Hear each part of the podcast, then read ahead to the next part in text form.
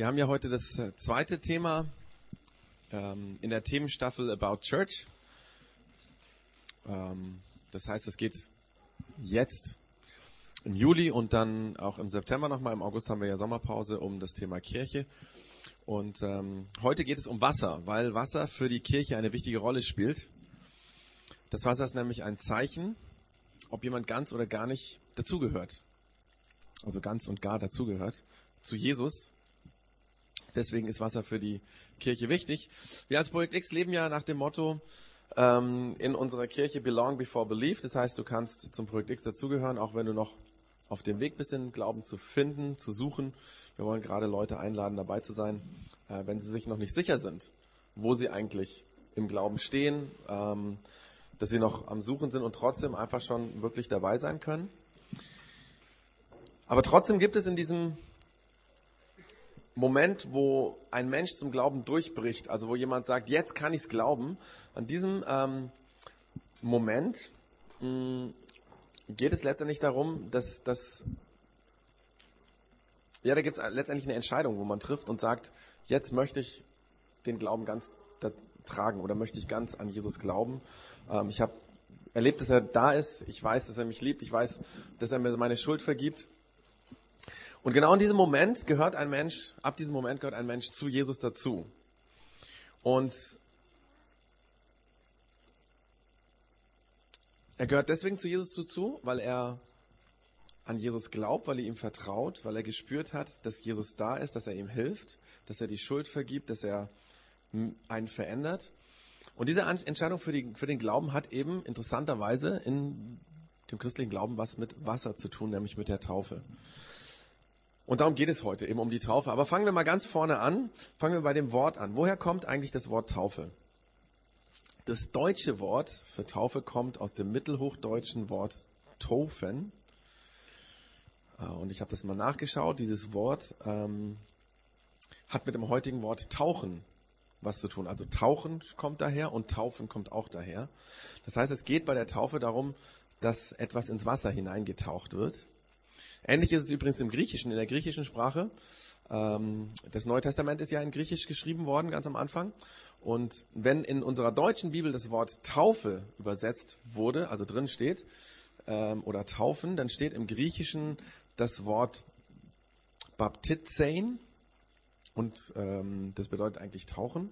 Wobei es interessanterweise im Griechischen zwei Wörter für tauchen gibt. Das eine ähm, ich habe schon gesagt, das Baptizein und das andere nennt sich Baptein. Und ähm, das Baptein, das meint tauchen, wenn jemand zum Beispiel ins Wasser taucht. Oder ich würde jetzt irgendwie so einen Ball nehmen und den untertauchen im Wasser. Das meint ähm, das Baptein. Und das andere, Baptizein, das ist ein viel stärkeres Wort. Ähm, ein bisschen auch ein negatives Wort. Das braucht man oder hat man dafür gebraucht, wenn jemand ertränkt wurde zum Beispiel, also gewaltsam? Oder wenn ein Schiff untergegangen ist und Leute ertrunken sind? Dann wurde dieses Wort gebraucht. Vermutlich ist das der Grund, warum man dieses negativ klingende Wort in der griechischen Sprache, damals in der Kultur, niemals für religiöse Waschungen oder Zeremonien gebraucht hat. Diese gab es in den verschiedenen äh, Kulturen damals im Römischen Reich, aber man hat dieses Wort nie dazu gebraucht, nur im christlichen Zusammenhang, im Neuen Testament. Da wird dieses nach Ertränken, Umbringen im Grunde genommen klingende Wort für die Taufe gebraucht. Das ist vielleicht erstmal verwunderlich, aber es klärt sich nachher, wenn ich dann weiter erkläre mit der Taufe, erklärt sich, warum das so ist. Aber wo taucht denn jetzt in der Bibel diese Taufe eigentlich auf? Wo kommt die her? Die erste wirkliche Taufe ähm, gibt es im Neuen Testament. Und zwar gibt es da eine Geschichte von einem Mann, der selber, ihr wisst es wahrscheinlich, als Täufer bezeichnet wurde. Das ist Johannes der Täufer. Das war ein Verwandter von Jesus. Seine Mutter war die Tante von der Mutter Jesu, ähm, von der Maria. Und dieser Johannes war, obwohl seine Mutter ja viel älter war als die Mutter von Jesus, war er trotzdem ähnlich alt wie Jesus. Und ähm, als er erwachsen geworden ist, hat er angefangen, von Gott zu predigen. Und er hat die Menschen aufgefordert, ihre Fehler ihren falschen Lebensstil vor Gott zu bereuen und zuzugeben. Und wenn jemand seinem Aufruf gefolgt ist und bekannt hat, dass er einfach falsch bis jetzt gelebt hat, dass er sich wieder mehr an Gott orientieren will, dass er umkehren will, ähm, dann hat der Johannes gesagt, dann lass dich doch zum Zeichen der Vergebung und dessen, dass du jetzt umkehrst, taufen. Und interessant ist, dass Jesus von diesem Johannes, also von seinem Großneffen ist das, glaube ich, gewesen, wenn ich das jetzt so richtig mit Neffen und Nichten so verstanden habe. Also von seinem Großneffen, dem Johannes, ist dieser Jesus getauft worden. Und zwar mit dieser Taufe der Umkehr zur Vergebung. Und Jesus hat sich damit quasi auf dieselbe Stufe mit allen Menschen gestellt. Er hätte diese Taufe eigentlich gar nicht benötigt, weil er, von ihm wird gesagt, dass er eben keine Fehler hatte. Und trotzdem hat er aus Solidarität mit den menschlichen Fehlern sich taufen lassen. Das war der erste Auftritt von Jesus öffentlich, ähm, wo man überhaupt ähm, angefangen hat, über ihn zu reden oder ihn wahrzunehmen in der Öffentlichkeit. Aber dann kommt diese Taufe im Leben von Jesus gar nicht mehr vor. Er tauft selbst nicht, weder seine Schüler noch irgendjemand anders. Taufe spielt im Leben von Jesus eigentlich keine Rolle. Aber am Ende seines Lebens auf dieser Erde bringt Jesus plötzlich die Taufe wieder ins Spiel.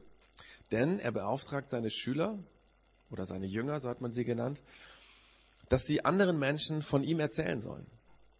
Und jeder, der dadurch anfangen würde, an Jesus zu glauben, so sagt Jesus, der soll getauft werden. Und ich lese dazu mal zwei unterschiedliche Berichte vor, wie Jesus das seinen Schülern ähm, erklärt hat und beigebracht hat. Das eine steht im Matthäusevangelium, da heißt es, da ging Jesus auf seine Jünger zu und sagte, ich habe von Gott alle Macht im Himmel und auf der Erde erhalten. Geht hinaus in die ganze Welt und ruft alle Menschen dazu auf, mir nachzufolgen. Tauft sie im Namen des Vaters, des Sohnes und des Heiligen Geistes. Lehrt sie so zu leben, wie ich es euch aufgetragen habe. Ihr dürft sicher sein, ich bin immer bei euch, bis das Ende dieser Welt gekommen ist. Also in dieser, das war eine Abschiedsrede von Jesus, beauftragt Jesus seine Schüler, alle Menschen aufzurufen, dass sie Jesus nachfolgen, dass sie dem Beispiel von Jesus folgen sollen, dass sie an ihn glauben sollen. Und diese Menschen, wenn sie dann glauben sollen, getauft werden im Namen des Vaters und des Sohnes und des Heiligen Geistes. Aber Jesus scheint in dieser Abschiedsrede noch mehr gesagt zu haben. Oder ähm, das ist ja so, wenn zwei Leute sowas äh, mitbekommen und darüber berichten, dann berichten sie anders darüber, weil dem einen das auffällt oder wichtig ist oder hängen bleibt und dem anderen das. Der Markus im Markus-Evangelium berichtet ein bisschen anders darüber. Ähm, ich lese das auch mal vor. Der sagt, wenig später erschien Jesus den elf Jüngern, während sie gemeinsam aßen. Er wies sie zurecht, weil sie in ihrem Unglauben und Starrsinn nicht einmal denen glauben wollten, die ihn nach seiner Auferstehung gesehen hatten. Dann sagt er zu ihnen, geht hinaus in die ganze Welt und verkündigt allen Menschen die rettende Botschaft. Denn wer glaubt und getauft ist, der wird gerettet werden. Wer aber nicht glaubt, der wird verurteilt werden. Die Glaubenden aber werden die Glaubenden aber werde ich durch folgende Wunder bestätigen. In meinem Namen werden sie Dämonen austreiben und in unbekannten Sprachen reden. Gefährliche Schlangen und tödliches Gift werden ihnen nicht schaden und Kranke, denen sie die Hände auflegen, werden gesund.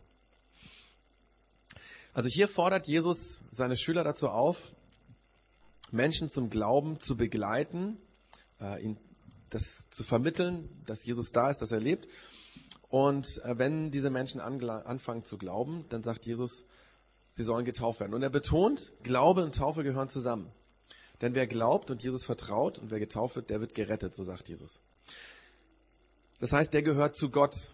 Der wird auf dieser Welt und in Ewigkeit, auch nach dem Tod mit Gott, zusammen sein, bei Gott leben, mit ihm Kontakt haben. Das heißt, die christliche Taufe hat den Ursprung in Jesus und in dem, was Jesus gesagt hat und wozu der aufgefordert hat. Und deswegen gibt, er, gibt es die Taufe in jeder christlichen Kirche bis heute. Christen praktizieren die Taufe, weil Jesus es aufgetragen hat. Das ist zunächst mal die Hauptsache. Bei der Taufe geht es darum, ähm, andere Menschen zu taufen, weil Jesus das aufgetragen hat, weil es Jesus gesagt hat. Es geht nicht darum zu verstehen, was bei der Taufe passiert. Interessant ist, dass die Christen sich ganz, ganz, ganz viel darüber unterhalten haben, was passiert denn eigentlich in der Taufe? Wie müssen wir das verstehen? Aber darum geht es eigentlich erstmal gar nicht, sondern erstmal geht es darum, es zu tun. Weil Jesus will, dass wir Menschen taufen, die an ihn anfangen zu glauben.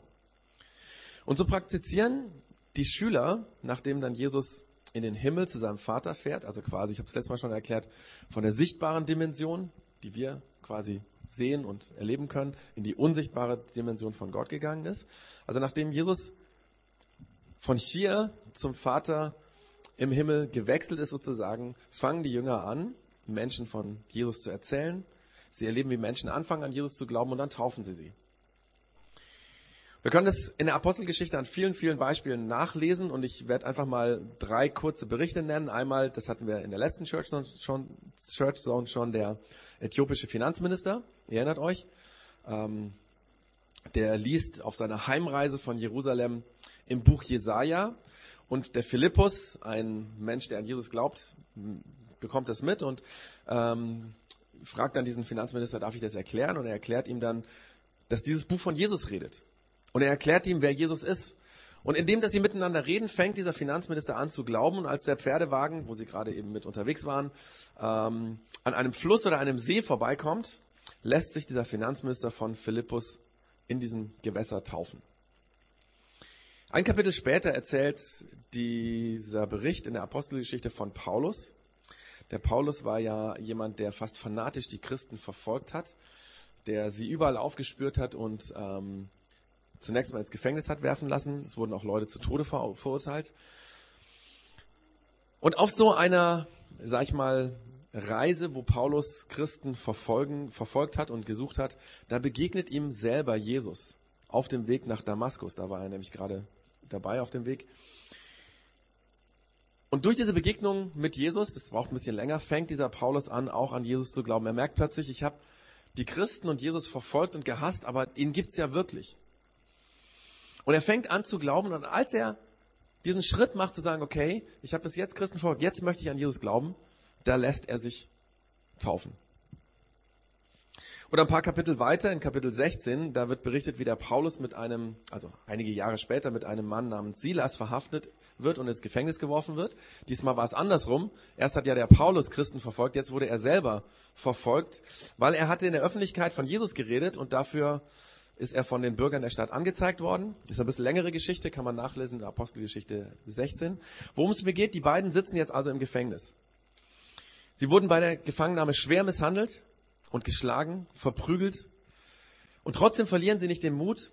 Und in der ersten Nacht im Gefängnis, wahrscheinlich konnten sie nicht schlafen von den vielen Schmerzen, singen sie und loben Gott mit ihren Liedern. Und die ganzen anderen Gefangenen bekommen das mit.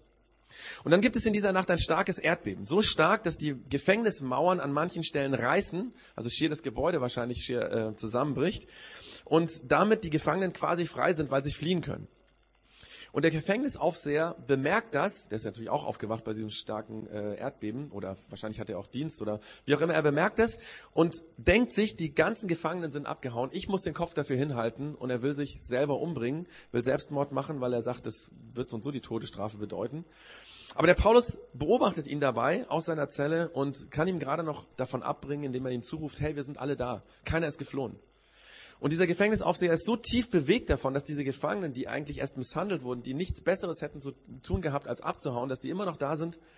Er rennt in die Zelle von dem Paulus und dem Silas, fällt zitternd vor diesen beiden auf die Knie, wirft sich nieder und sagt, ihr Herren, was muss ich tun, damit ich auch gerettet werde? Und er meinte damit, was muss ich tun, dass ich so werde wie ihr? Er hatte mitbekommen, wahrscheinlich auch durch diese Lieder, dass die beiden gläubig waren, dass sie an Jesus geglaubt haben und jetzt sagen, ich, diesen Glauben, das, was euch so anders macht, das möchte ich auch haben. Und Paulus und Silas sagen ihm dann ganz einfach, glaub an den Herrn Jesus. Vertrau ihm. Dann werden du und alle, die in deinem Haus leben, gerettet.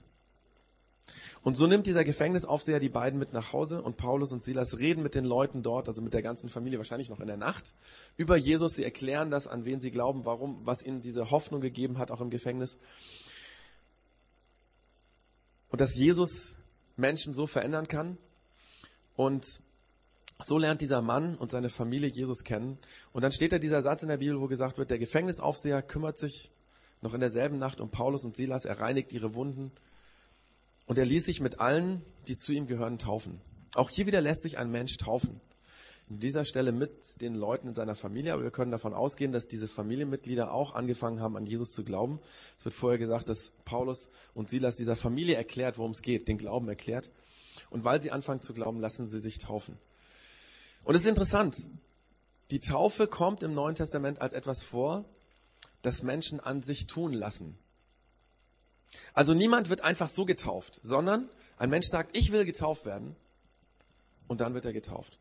Im Neuen Testament wird es noch an vielen anderen Stellen berichtet. Und wie gesagt, Menschen taufen und lassen sich taufen, weil Jesus das aufgetragen hat. Aber was passiert bei der Taufe? Ich habe ja vorher gesagt, das ist nicht wirklich, da geht es nicht wirklich drum. Das ist nicht das Wichtigste an der Taufe. Das Wichtigste ist erstmal es zu tun, weil Jesus das gesagt hat. Aber natürlich gibt es auch im Neuen Testament Bilder, die versuchen zu beschreiben, wozu eigentlich die Taufe da ist. Also es ist nicht einfach nur so, dass gesagt wird Taufe, sondern der Paulus versucht es auch ein bisschen zu erklären. Zum Beispiel schreibt er an die Kirche in Rom, das können wir uns auch nochmal gemeinsam anschauen und durchlesen. Da schreibt er, ihr wisst doch, was bei der Taufe geschehen ist. Wir sind auf den Namen Jesu Christi getauft worden und haben damit auch Anteil an seinem Tod. Durch die Taufe sind wir also mit Christus gestorben und begraben. Und wie Christus durch die Herrlichkeit und Macht seines Vaters von den Toten auferweckt wurde, so sollen auch wir ein neues Leben führen. Denn wie wir seinen Tod mit ihm geteilt haben, so haben wir auch Anteil an seiner Auferstehung. Damit steht fest, unsere, unser früheres Leben endet mit Christus am Kreuz. Unser von der Sünde beherrschtes Wesen ist vernichtet und wir müssen nicht länger der Sünde dienen. In diesem Bild, das der Paulus hier gebraucht, geht es darum, dass wir in der Taufe mit Christus gestorben sind und dass unser früheres Leben ohne Gott in der Taufe ein Ende hat. Und vielleicht wird jetzt klar, warum die Christen dieses griechische Wort für ertränken gebraucht haben, als sie von Taufe geredet haben. Ja? Es geht darum, dass das Leben ohne Gott, das alte Leben, das selbstbestimmte, egoistische Leben, was wir geführt haben, oder das, ich will jetzt gar nicht mal so negativ egoistisch sagen, sondern einfach das selbstbestimmte Leben, ähm, dass das beendet ist, sozusagen in das todbringende Wasser, weil wenn wir Menschen im Wasser bleiben, untergehen, dann sterben wir. Das verdeutlicht das und dass wir dann aus diesem todbringenden Wasser wieder herauskommen und neu werden. Und hier wird deutlich, dass es beim Taufen ganz praktisch gesehen um Untertauchen geht. Ein Mensch, ich meine vom Wort her schon, aber auch ein Mensch wird im Wasser untergetaucht, als Symbol dafür, dass er stirbt und dann taucht er wieder ähm, auf. So war es am Anfang.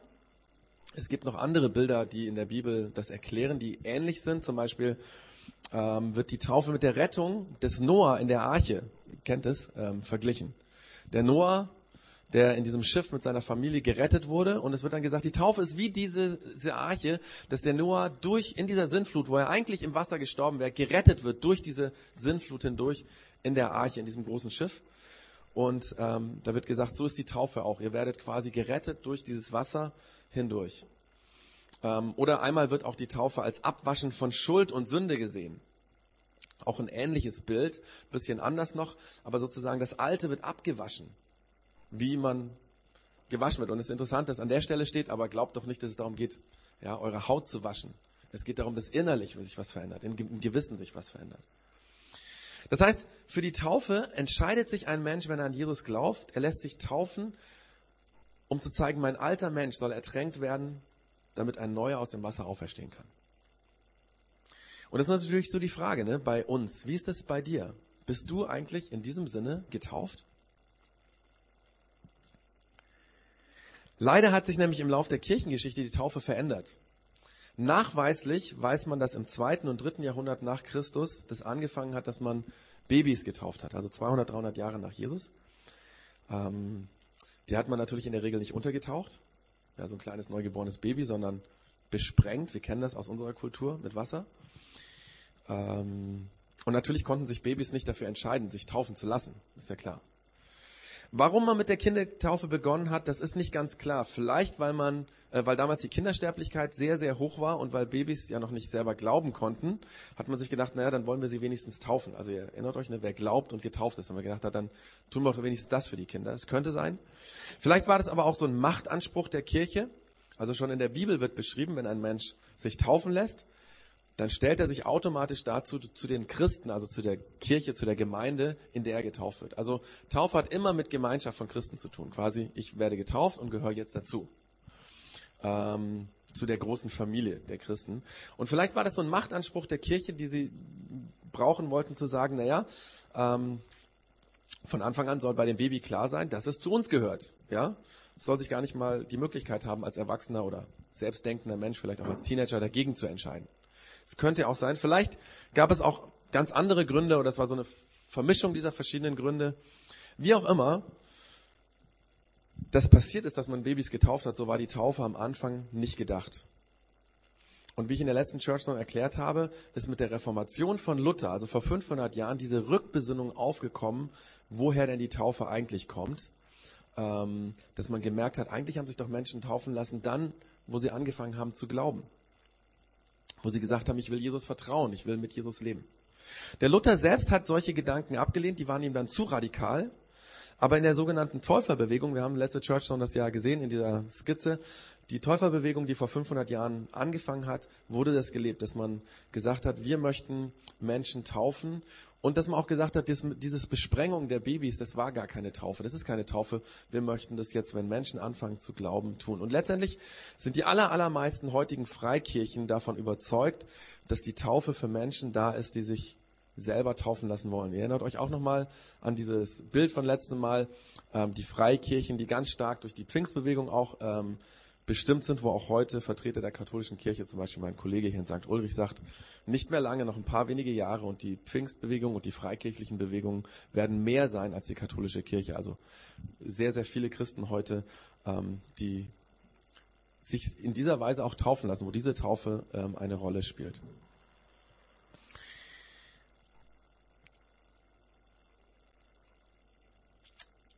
Dass Leute eben heute, darum geht's, das nochmal so leben wollen und sagen, wir möchten das so leben, wie Jesus es eigentlich erfunden hat oder gemeint hat oder wie der Paulus es beschrieben hat. Der alte Mensch wird ertränkt und ein neuer kommt heraus. So ist es auch übrigens unsere Überzeugung im Projekt X. Wir, tauchen, äh, wir taufen Menschen, die an Jesus glauben. Ähm, und unsere Babys, die kann man segnen lassen, wenn man das möchte hier in der Church Zone. Ähm, das muss man aber nicht machen. Ähm, aber wir möchten eben, dass diese Fehlentwicklung mit dieser Babytaufe in der Kirchengeschichte, dass wir zumindest in unserer, in unserem Rahmen das einfach anders leben. Ähm, damit sagen wir nicht, es war alles falsch irgendwie in den letzten Jahrhunderten oder so, sondern wir sagen einfach, an der Stelle möchten wir es anders machen. Übrigens, das ist vielleicht noch wichtig, wir als Projekt X uh, und unser ganzer Kirchenbund, also der Bund Freie Evangelischer Gemeinden, lehnt die sogenannte Wiedertaufe ab. Das ist übrigens so, dass eigentlich alle großen Kirchen die Wiedertaufe ab ablehnen. Das erkläre ich mal. Es geht darum, dass man sagt, ein Mensch wird nicht zwei oder dreimal getauft, weil in der Bibel werden die Menschen auch nur einmal getauft. Da sind sich eigentlich alle Christen einig. Ähm, das Einzige, was eben bei uns und bei vielen anderen Freikirchen ist, dass wir sagen, die Babytaufe ist eigentlich keine Taufe. Wenn jemand selber das als seine Taufe sieht, das ist so speziell jetzt fürs Projekt X und für FEG, sagen wir, okay, ähm, du musst dich nicht zwangsweise irgendwie taufen lassen. Ich habe ja gesagt, es geht darum, ich will mich taufen lassen, ja. Aber wenn jemand sagt, meine Babytaufe, bitteschön, das ist doch keine Taufe, klar, gerne, dann taufen wir ihn wieder. Aber wenn jemand kommt und sagt, so wie ich, ich bin mit zwölf Jahren getauft worden, wenn ich jetzt sagen würde, oh, da war ich zwölf und so, na, ob ich das als Jugendlicher schon richtig entscheiden konnte, ich will nochmal getauft werden, das wäre nicht möglich. Weil egal, ob mit zwölf oder mit sieben, wenn ein Mensch sich entscheidet, dann nehmen wir das ernst. Und natürlich kann ein Kind das auch entscheiden.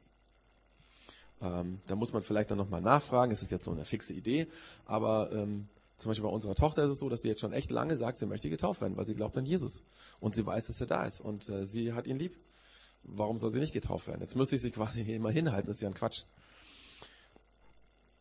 Natürlich gibt es bei uns in Deutschland nicht so viele Menschen, die erwachsen oder als Teenager oder als selbst sich entscheiden können, ein Mensch getauft wurden. Ich weiß nicht, ähm, wer von euch ähm, so getauft wurde als Erwachsener oder Teenager. Also ich habe ja gesagt, ich bin mit zwölf getauft worden. Ähm, und ich weiß nicht, ob jemand Menschen kennt, die so getauft wurden. Und ich habe mir gedacht, am besten lass mir mal jemanden erzählen, der so getauft wurde. Ähm, und damit ich hier nicht immer selber erzählen muss oder eine One-Man-Show mache, habe ich den ähm, Jens gefragt und der würde kurz ähm, einfach erzählen, dass man sich das mal vorstellen kann. Wie ist das überhaupt? Wie funktioniert das? Wie, wie geht das? Ähm, genau, das ist der Jens. Ähm, Genau, Jens, erzähl doch mal ähm, erstens mal, wann wurdest du getauft? Ähm, erstmal so. Ja, also mit 17 Jahren. Und du hast dich vermutlich auch mit 17 Jahren selber dafür entschieden. Also es ist niemand gekommen, der gesagt hat, so, ja, du musst das jetzt machen oder so. Wie war das bei dir? Warum hast du gesagt, du willst dich taufen lassen? Ja, also bei mir war das so, ich bin in einer Kirchengemeinde groß geworden, die sich so ein bisschen auf diese Täuferbewegung stützt, äh, so wie du das vorhin erwähnt hast. Das heißt, in dieser Gemeinde, da werden Kinder grundsätzlich nicht getauft. Und ähm, die Kinder bekommen aber in dem Gemeindeleben mit, dass immer wieder Taufen stattfinden. Ähm, das passiert dann in einem Gottesdienst. Und ich habe das als Kind immer als eine sehr ernste Zeremonie erlebt. Ähm, da gehen die Leute dann davor ähm, und das, alle finden das besonders heilig und ähm, irgendwie muss man sich das sehr, sehr gut überlegen, ob man diesen Schritt geht. Und ähm, also ich habe das als ein bisschen schwierig empfunden auch, ähm, weil das so ein bisschen ein Druck aufgebaut wurde dadurch auch. Und es eigentlich in, der, in dem, da wo in meiner Kindheit, in, wo ich da das alles miterlebt habe, eigentlich wenig Leute gab, die einem da so ein bisschen weitergeholfen haben und gesagt haben, hier im Glauben musst du mach doch die und die Schritte und ähm, dann und dann ähm, wäre dann auch eine Taufe möglich, sondern es war immer so ein bisschen so eine große Hürde. Und deswegen habe ich mich, denke ich, auch äh, als Kind nicht dafür entschieden, äh, mich taufen zu lassen sondern erst äh, als Jugendlicher, wo ich dann in eben in einer anderen Gemeinde, wo wir uns auch kennengelernt haben, eben äh, Freunde hatte, äh, eine Jugendgruppe, wo wir über so Glaubensthemen gesprochen haben und wo dann erstmal so ein Glaubensschritt möglich war und dann auch so ein paar Glaubensfragen äh, geklärt werden konnten. Und dann war es für mich eigentlich von vornherein schon klar, immer schon, irgendwann äh, ist es äh, dran, diesen Schritt auch der Taufe zu machen. Und dann mit 17 Jahren habe ich gesagt, okay, der Schritt ist jetzt dran. Okay, wo, wo hat das bei dir stattgefunden? Also wo war das irgendwie? Keine Ahnung. In der Badewanne zu Hause oder wo? Ja, du wirst dich da noch sehr ganz gut dran erinnern. ähm, der Klaus war derjenige, der mich getauft hat. Äh, also ich bin auf den Klaus zugegangen, habe ihn äh, gefragt, ob er mich taufen würde. Und dann ähm, haben wir das äh, zusammen mit dem anderen Pastor noch damals besprochen und haben dann überlegt, wie das äh, aussehen könnte. Und äh, für mich war eigentlich von vornherein klar, äh, das soll in einem Gemeinderahmen stattfinden, in einem äh, Gemeindehaus, äh, wo es ein Taufbecken gibt, äh, da, wo man sich auch untertauchen lassen kann. Ähm, ja, ähm, und das habe ich dann auch so formuliert in dem Gespräch. Und dann haben wir überlegt, wo das eben möglich ist. Und dann sind wir drauf gekommen bei der FEG in der Stadtmitte. Da gibt es äh, so einen Raum mit einem, so einem Taufbecken und haben uns dann überlegt, wann und wie das eben stattfinden kann. Und letztlich habe hab ich dann Leute aus meiner Familie eingeladen, Freunde aus der Jugendgruppe. Und äh, wir haben uns dann an einem Samstag dort getroffen und haben dann einen Gottesdienst, einen kleinen Gottesdienst gefeiert und dann in dem Rahmen eben die Taufe gehabt. Und bei der Taufe war es so, dass ich dann äh, mit dir zusammen in das Wasser gestiegen bin und dann mich von dir habe dann untertauchen lassen, so dass ich dann so komplett nass war. Das heißt, es ist auch ein Fest. Also das habe ich so rausgehört, einfach Leute einladen, miteinander feiern. Ähm, Dankeschön für das, was du erzählt hast. Ähm, kann man sich vielleicht ein bisschen vorstellen, ich habe gedacht, bildlich bringt es noch mehr. Und ähm, es gibt eine FEG, ähm, die auch so ein bisschen neuer ausgerichtet ist, und zwar bei Basel in der Nähe, die heißt FEG Rebland oder äh, G5, meine Kirche ist so ihr neuer Titel. Ähm, diese Gemeinde hat auch ähm, 2009 einige Taufen durchgeführt, die ist sehr, sehr viel größer als unsere. Aber ich fand das sehr ergreifend, dieses Video, und ich habe mir gedacht, das schauen wir uns jetzt einfach mal an, um mitzubekommen, zu sehen, wie ist das, wenn Menschen sich entscheiden und sagen, ich will getauft werden. Vielleicht als Erklärung, in diesem Video sieht man immer, dass die Leute, also das, man hört keinen Sound, sondern eine, Musik ist im Hintergrund, ähm, wie derjenige, der tauft, ähm, denjenigen, der getauft wird, kurz was fragt. Und das ist, dass er kurz im Wasser fragt, willst du wirklich getauft werden? Und der andere sagt, ich will dass man so ein bisschen versteht, was da äh, passiert. Und dann schauen wir uns jetzt einfach diese, ich glaube, drei Minuten kurz an. So viel dazu, wie das aussehen kann. Und jedes Mal, wenn ich dieses Video sehe, dann, dann ähm, ergreift mich das ganz arg. Und zwar deswegen, weil ich mir denke, krass, wie viel Power hat sich die Kirche selbst weggenommen, indem sie dieses Unglaubliche, was da passiert, einfach zu sagen, wir taufen die Babys, ja. Wie viel, wie viel passiert da auch emotional, wo jemand sagt, ja, ich will wirklich dazugehören, ich will wirklich an Jesus glauben. Und ähm, ich wünsche mir das fürs Projekt X, für unsere Gemeinde, dass wir das auch erleben, dass wir so sozusagen Familie Gottes erleben als Natürlich kann jeder auf dem Weg schon reinkommen, dazugehören. Und dann gibt es diesen Schritt, wo er sagt, jetzt will ich ganz zu Jesus dazugehören. Und dass da die Taufe auch eine Rolle steht. Vielleicht hast du Lust bekommen und dass du denkst, hey, ich möchte mich taufen lassen. Vielleicht bist du noch nicht getauft oder hast schon immer irgendwie gedacht, ich weiß ja gar nichts, irgendwie diese Babybesprengung, was war das? Ich mach dir Mut, wenn, wenn du so empfindest, einfach ähm, zu sagen, ich will mich taufen lassen. Dann entscheide dich dafür. Ähm, und dann feiern wir ein Fest, dass du zu Jesus gehörst, dass du an ihn glauben willst. Vielleicht hast du schon viel länger angefangen, an Jesus zu glauben. Vielleicht von der ursprünglichen Idee sollte das irgendwie zusammenliegen, dass wenn jemand anfängt zu glauben, aber es ist auch kein Problem, wenn man sagt, hey, ich bin schon drei Jahre dabei und ich lasse mich heute taufen. Ähm, wir haben übrigens, ich habe es ja eben erzählt, meine Tochter hat gesagt, sie will sich auch taufen lassen. Wir haben gesagt, Ende des Ende Juli im Sommer ist es immer gut. Also hier in diesem großen Becken bei der FEG, das kann man natürlich so machen, da muss man erstmal so eins haben. Man kann auch einfach am See taufen. Und äh, wir haben ja unser Sommerfest Ende Juli, am 28. Juli ist das, glaube ich, gell?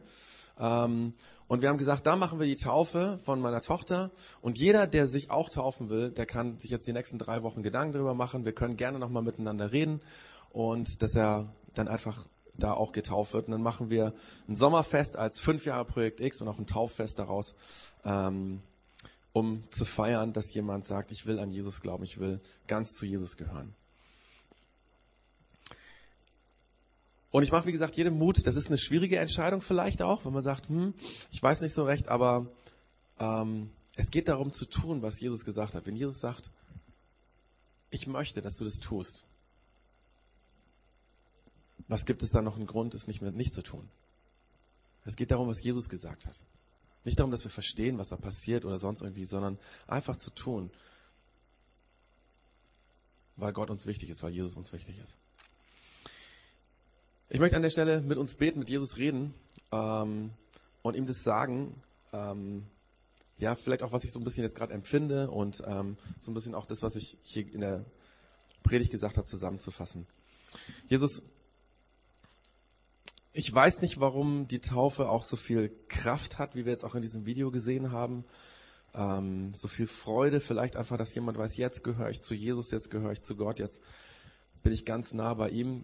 Hm ich kann mich selber erinnern, bei mir mit zwölf, dass es schon, schon ein cooles Erlebnis war und dass ich deswegen heute, glaube ich, auch noch dabei bin,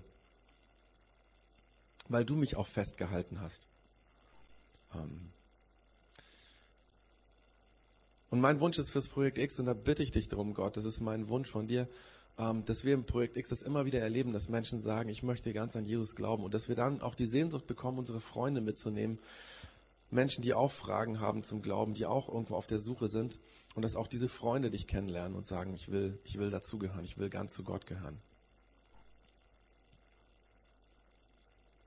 Ich weiß, wie gesagt, nicht, was das genau mit der Taufe soll, dieses ertränkt werden und wieder lebendig werden, das verstehe ich, aber was sonst noch damit zusammenhängt, Jesus, das ist gar nicht so wichtig. Aber ich sage dir Danke dafür, Dankeschön, dass es das gibt, die Taufe. Und wir wollen das einfach so tun, wie du das damals einfach erfunden hast. Und danke, dass wir in unserer heutigen Welt die Freiheit dazu haben, dass das geht bei uns in unserem Land, dass wir dafür nicht irgendwie verfolgt werden oder unterdrückt werden, wie es leider vor 500 Jahren war, als Menschen sich zurückbesonnen haben auf die Taufe. Danke, dass wir jetzt Ende Juli auch selber eine Taufe feiern können und ähm, mach du doch jedem von uns klar, der noch nicht getauft ist, diese Entscheidung einfach zu treffen, dass wir da miteinander ein Fest feiern, das wäre sehr, sehr cool. Ähm, genau. Amen.